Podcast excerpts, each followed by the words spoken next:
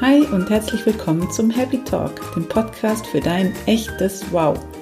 Ich bin die Birgit aus München und ich begleite Frauen zu ihrem echten Wow vom eigenen Spiegelbild. Dabei arbeite ich gegen Diäten, gegen Verbote und Ernährungsdogmen, dafür aber mit einer gehörigen Portion Achtsamkeit und Selbstliebe. In meinen wöchentlichen Podcast-Folgen gebe ich dir die nötigen Impulse und Inspirationen, die auch mir geholfen haben, mich in meinem Körper endlich wohlzufühlen. Hör auf deinen Körper, denn dein Körper weiß Bescheid.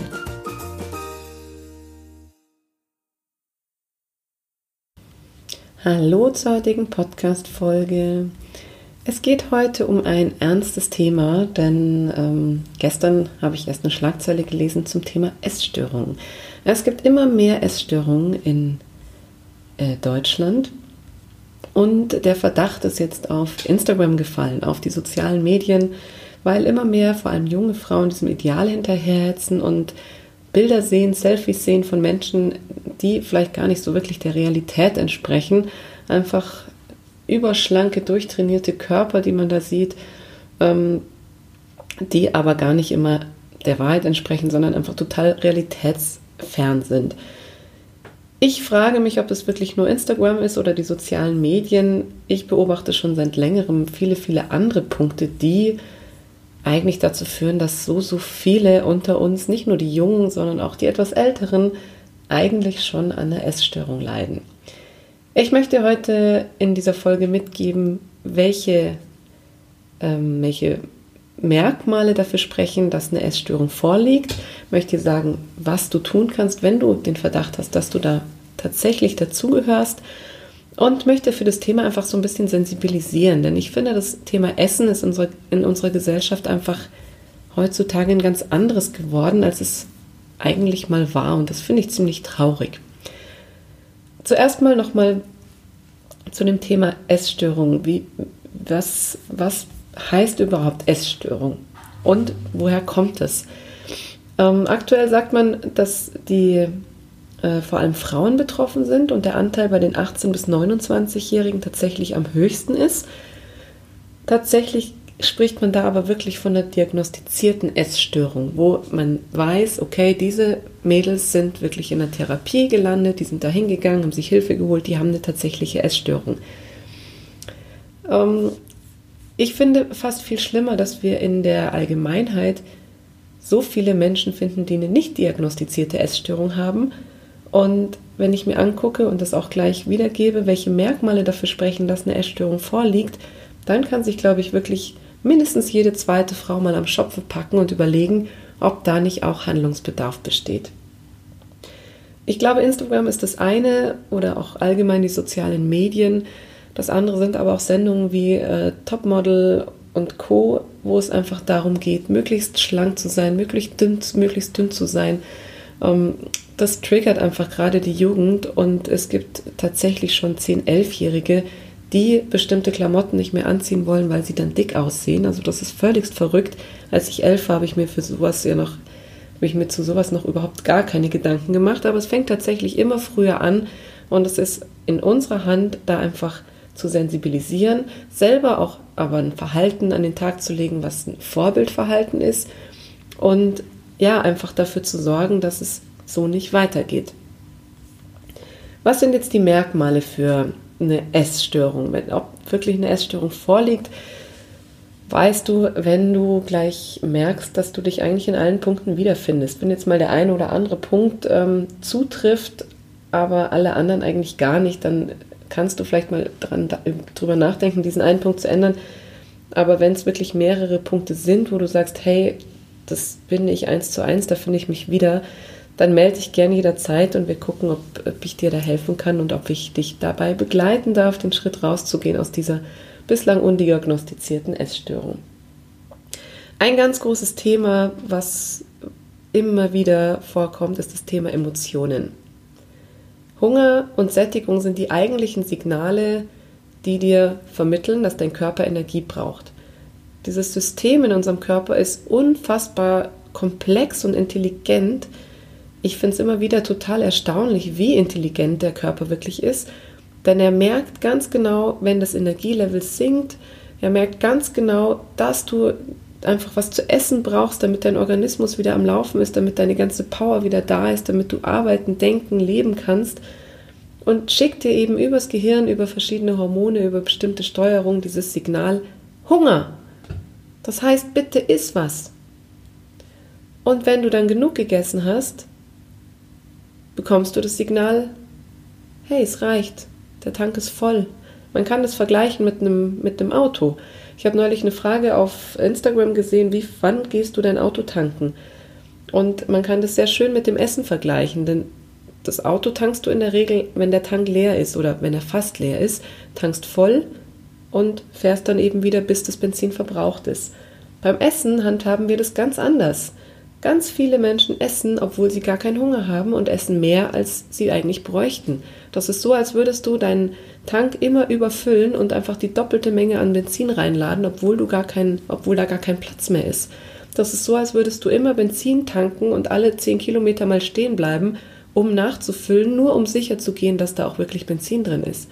Aber diese Anzeige, die dir sagt, hey, jetzt kommt die Reserve, jetzt kannst du was, was essen gehen quasi, jetzt kannst du nachtanken gehen, die haben wir auch in unserem Körper. Und das ist so wahnsinnig spannend und es funktioniert so gut, wenn wir uns darauf verlassen.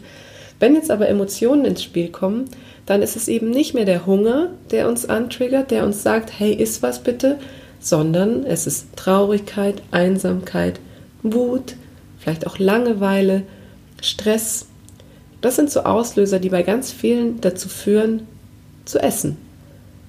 Jetzt kannst du aber mit Essen was eine Emotion befriedigen soll, keine Sättigung spüren.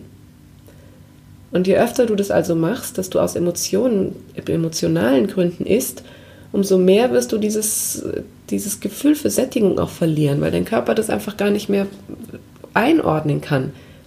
Der ist programmiert auf Hunger, Essen und genug Essen, satt. Wenn du jetzt aber permanent isst, weil irgendeine Emotion im Spiel ist und du keinen Hunger hast, sondern einfach traurig bist, dann kann der dieses Sättigungssignal natürlich nicht senden. Und entsprechend weiß er dann auch nicht mehr, okay, hast du jetzt wirklich Hunger gehabt und deswegen gegessen? Muss ich es jetzt gerade schicken oder warum isst du eigentlich gerade schon wieder? Es ist ganz, ganz schwierig, das dann zu differenzieren. Und umso wichtiger ist es, Emotionen einfach wirklich den Raum zu geben, den sie brauchen, um sie vom Essen abzukoppeln. Wenn du traurig bist, darfst du traurig sein. Du darfst weinen, du darfst es zulassen und musst es nicht mit Essen abknapsen sozusagen. Der nächste Punkt, der dafür spricht, dass eine Essstörung vorliegen kann, ist, ähm, wenn sich in deinem Kopf einfach alles nur noch um das Thema Essen kreist. Wenn deine Gedanken nur noch damit beschäftigt sind, sich zu fragen, wann darf ich wieder was essen, was darf ich essen, wie viel darf ich essen. Wenn sich alles nur noch darum dreht, wie viel du wiegst, wie dein Körper ausschaut, wie du ausschaust, wenn du an nichts anderes mehr denken kannst und das eigentlich so deinen Tagesablauf beeinflusst, dann ist es echt Zeit, dass du dir Hilfe holst und da rauskommst. Denn es gibt tatsächlich ein Leben ohne dieses Gedankenkreisen. Und es gibt tatsächlich wichtigere Themen, als den ganzen Tag darüber nachzudenken, wie viel Kalorien darf ich aufnehmen, wie viel Fett darf ich aufnehmen, wie viel, ähm, wie viel Salat muss ich essen, wie viel Gemüse muss ich essen und, und, und. Dein Körper sagt dir ganz genau, was du brauchst, wenn du ihm vertraust. Und wenn du das zulässt, dass du diese Signale bekommst, dann kannst du auch auf sie hören und achten. Und das ist das Faszinierende an unserem Körper, dass wir eben auch nicht nur spüren, wann habe ich Hunger und wann brauche ich was zu essen. Wir spüren nicht nur, wann bin ich satt, sondern wir spüren sogar, was wir brauchen. Ich hätte das früher nie für möglich gehalten, aber heute weiß ich sogar, heute brauche ich Vollkornbrot, an einem anderen Tag brauche ich Weißmehl ich brauche heute eine Weizensemmel oder eine Breze oder ich brauche wirklich ein, ein Vollkornbaguette.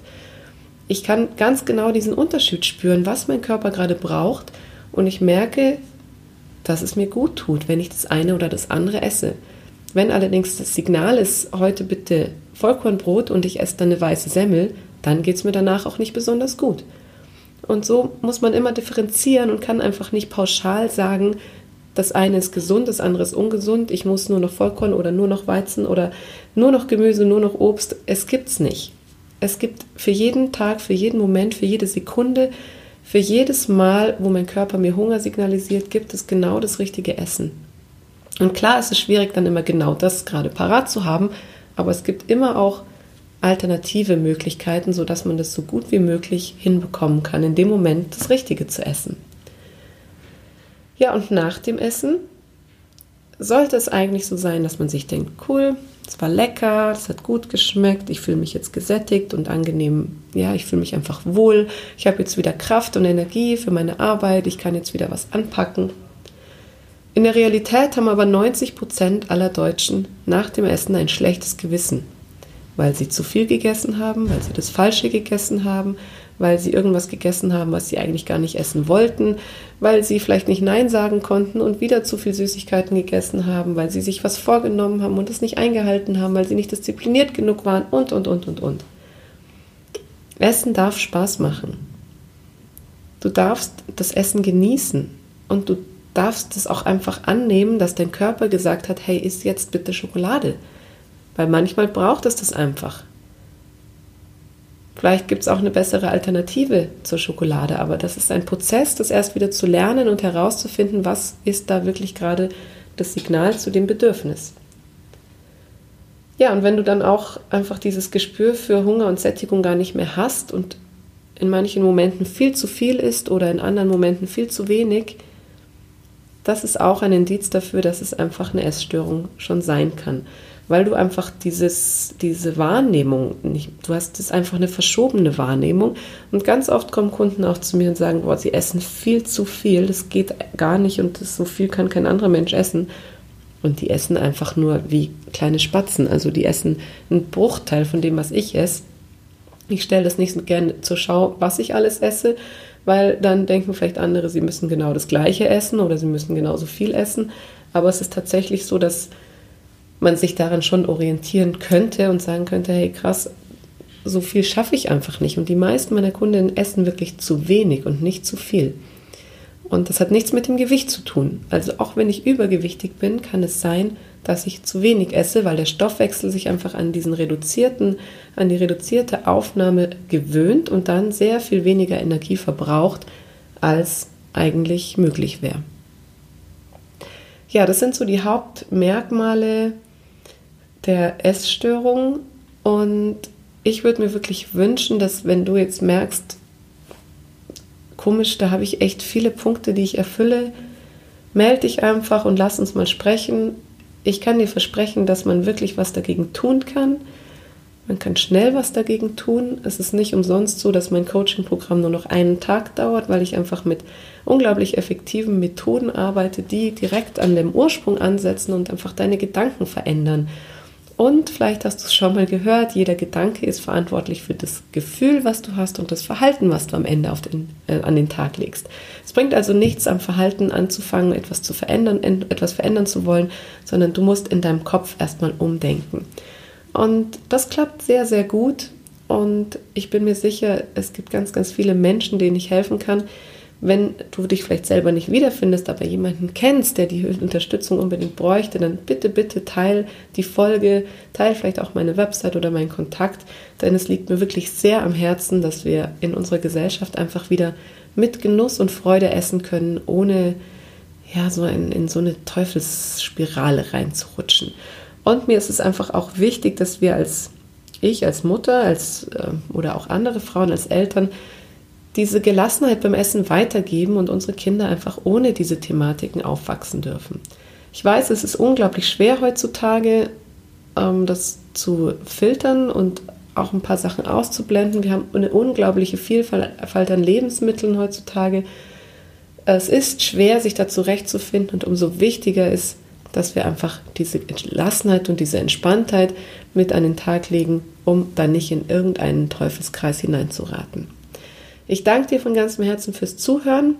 Nächste Woche gibt es noch eine Folge. Das ist ein ganz, ganz tolles Interview mit der Anjana Jill, was ich dir unbedingt empfehle, mal anzuhören. Ähm, es geht ums Universum und darum, wie du deine Wünsche ans Universum äußern kannst, dass sie auch wirklich erfüllt werden. Ich übe noch. Manche Dinge klappen ganz gut, andere nicht so, aber das Buch hat mir auf jeden Fall weitergeholfen und das Interview ist ganz, ganz toll und herzlich. Hör unbedingt rein und dann rate ich dir, den Podcast zu abonnieren, denn ich mache im Dezember eine kleine Pause. Ich brauche eine kurze Erholung Erholungspause, muss Stoff sammeln fürs nächste Jahr und einfach wieder Ideen generieren und mir überlegen, was, was ist wirklich was, was ihr hören wollt, was ist interessant. Ihr könnt mir auch gerne eure Wünsche schicken. Was interessiert euch brennend? Ich kann es schon mal ankündigen. Ich habe im Januar ein Interview mit dem Thomas Frankenbach zum Thema Säure-Basen-Balance. Der Thomas Frankenbach ist Experte auf dem Gebiet der Körperintelligenz und ich habe auch meine Ausbildung bei ihm gemacht zum Thema somatische Intelligenz. Also es wird auf jeden Fall wieder spannende Interviewpartner geben, es wird spannende Themen geben und wenn du ein Thema hast, was dich brennend interessiert, dann lass es mich gerne wissen. Ich freue mich drauf und wünsche dir jetzt erstmal eine tolle Restwoche und ein schönes Wochenende. Alles Liebe, deine Birgit. Das war eine neue Folge vom Happy Talk, dem Podcast für dein echtes Wow. Wenn du mir helfen möchtest, den Podcast bekannter zu machen, dann freue ich mich total, wenn du mir eine positive Rezession auf iTunes schenkst und mich deinen Freunden und Bekannten weiterempfiehlst. Danke und bis zum nächsten Mal, wenn es wieder heißt, dein Körper weiß Bescheid.